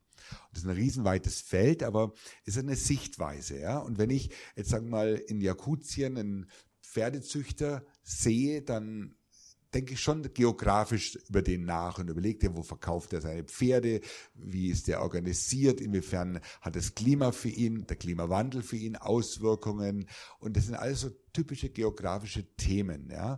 Und insofern war ich sehr froh um dieses Studium, ähm, weil es einfach mir hilft, die Zusammenhänge ein bisschen zu erkennen und die besser beschreiben zu können, auch mit den richtigen Termini und ähm, bin froh, dass ich es fertig gemacht habe. Es waren zwar bei mir 21 Semester, die es gebraucht hat, 13 Studiensemester, 21 Unisemester, aber und letztlich der Titel Diplomgeograf ist manchmal auch ganz hilfreich. Ja, also mein Sohn bin ich auch ganz stolz, der, der studiert eben auch Geografie, ja, äh, und hatte auch Spaß dran, ja. Es ist, uns hat man immer gesagt beim Anfang zum Studieren, ja, ihr fahrt eh alle Taxi, ja, also da wird nichts draus. Und letztlich sind alle Kommilitonen, die mit wir das studiert haben, doch irgendwas geworden, ja.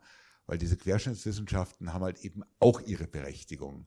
Und dann kommt man schon irgendwie unter ähm, im in der Städteplanung oder Raumplanung oder ähm, also wobei der normale Geografenberuf, der wird mich jetzt nicht so reizen. Ich weiß nicht, was Sie Geograf, was Sie jetzt beruflich machen, ob das dann was wirklich Geografisches ist. Also bei mir war es ein reines Interessenstudium. Ich hatte mhm. eigentlich auch nie vor, beruflich da was zu machen, mhm. sondern rein aus Interesse und äh, der Leidenschaft war mein Lieblingsfach in der Schule und dann dachte ich mir, ich studiere das jetzt.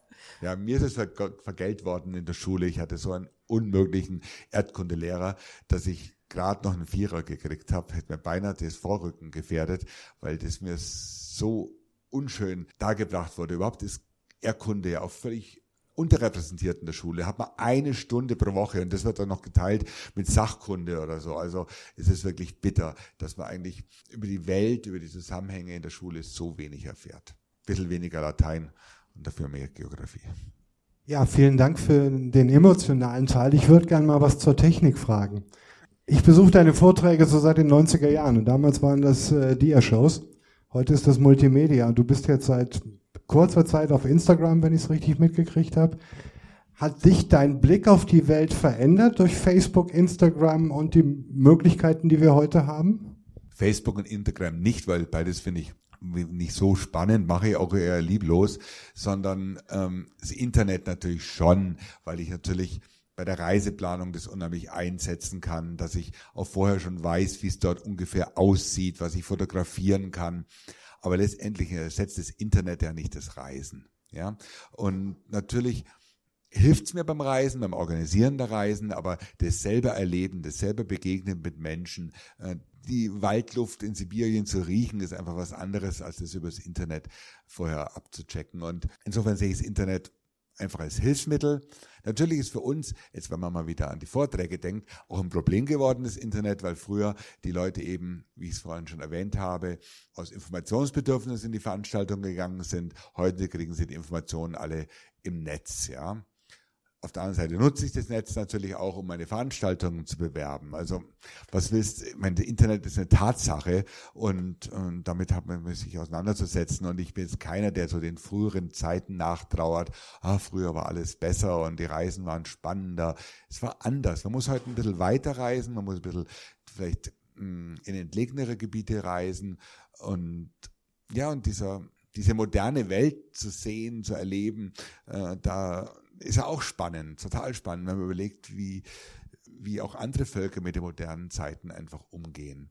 Also ich finde, um es kurz zu sagen, das Reisen hat auch heute seine Berechtigung und ist spannend geblieben. Und das Internet hilft dabei.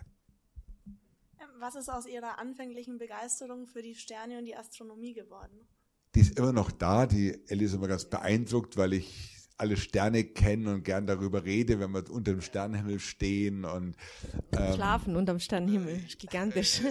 Ja, und aber ich habe auch noch das Fernrohr, aber ich bin jetzt keiner mehr, der jetzt jeden klaren Abend draußen steht und beobachtet. Ja, ähm, jetzt bei dem neuen Projekt, da bin ich sehr sehr froh drum, kommen die Sterne wieder so zurück.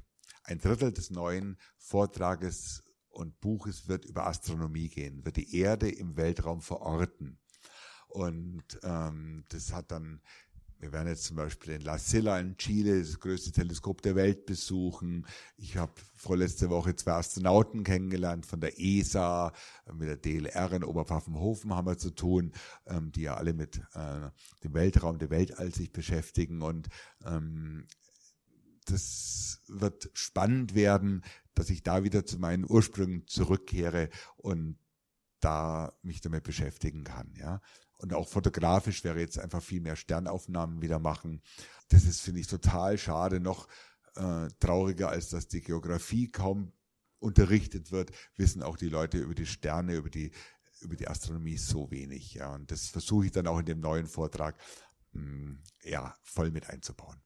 Insofern, was man so als Kind, als Jugendlicher gern gemacht hat, das begleitet einen das Leben lang. Bei der Ellie ist es das Reiten zum Beispiel. Sie ist mit Pferden aufgewachsen, sie wird immer reiten und so ist bei mir sind es halt immer die Sterne, die mich immer begleiten werden. Dann machen wir jetzt noch eine letzte Frage. Äh, sie sprachen vorhin davon, dass Sie so die Klarheit lieben, den weiten Blick. Wie ist es Ihnen ergangen im Regenwald? Der Regenwald bietet doch vielleicht was Unergründliches, viele Geheimnisse unübersichtlich fand ich es da, total unübersichtlich da. Ähm, einfach nicht nach oben blicken zu können oder keine Weite zu sehen. Selbst wenn man über auf einen Hügel raufsteigt, kriegt man nicht einmal einen Horizontblick zustande, weil man ja einfach die Bäume über sich hat. Und wir hatten eine am Nap Napo, Napo hieß er. Napo. Napo-Fluss in Peru einmal Gelegenheit, in die Baumwipfel hochzusteigen. Und es war so befreiend, dann endlich mal über die Baumwipfel drüber gucken zu können. Ja, Also ich fand es fast ein bisschen bedrückend oder fast unangenehm im Regenwald. Ich habe dann auch ehrlich gesagt Angst vor irgendwelchen Tieren, die mir dort zu, zu Wege kommen. Also bin jetzt froh, dass ich das Drohnenfliegen gelernt habe, dann kann ich mich mit meiner Kamera nach oben fliegen lassen und Überblickaufnahmen bekommen.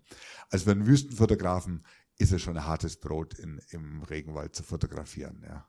Zumal der Michael auch diese ganze Krabbel- und Stechfliegen nicht mag. Ja. Okay, ich würde sagen, das ist doch eine runde Sache. Vielen Dank für die interessanten Fragen. Wenn ihr das Fortschreiten von Planet Erde verfolgen möchtet, dann empfehle ich euch auf jeden Fall Michael bei Instagram und vor allem Facebook zu folgen, auch wenn er es und bei dir. auch wenn er es ja. sehr lieblos macht, wie er ja gerade betont hat. Informativ ist es trotzdem. Genau, und wenn das Gespräch euch gefallen hat, dann freue ich mich natürlich auch, wenn ihr bei weltwach.de vorbeischaut. Dort gibt es einen Podcast, wie vorhin schon erwähnt, wo es viele solcher Gespräche gibt, unter anderem, wie gesagt, drei bereits mit Michael Martin, wo wir bei bestimmten Themen jetzt noch etwas mehr ins Detail gegangen sind, als es heute der Fall war. Vielen Dank fürs Kommen. Vielen Dank auch an Christiane und Ali für die Organisation. Ich hoffe, Augen auf Ohren auf, euer neues Veranstaltungsformat wächst und gedeiht. Und vielen Dank euch äh, fürs Kommen. Kommt gut nach Hause. Dankeschön. Tschüss. Auch von unserer Seite herzlichen Dank an euch. Danke für die tollen Fragen. Danke für die Veranstaltung, die tolle Location. Und wir sind auf jeden Fall noch ein bisschen da, trinken noch ein Glas Wein und können uns gerne weiter noch unterhalten.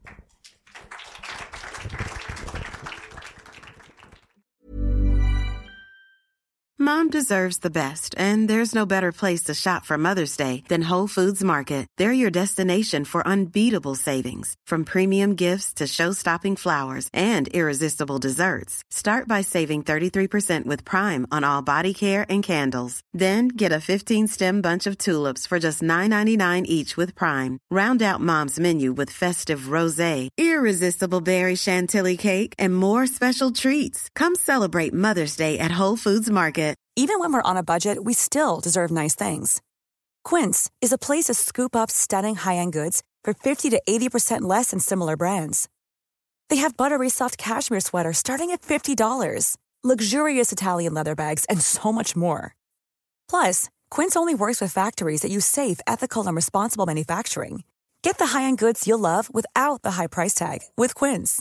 Go to quince.com/style for free shipping and 365 day returns.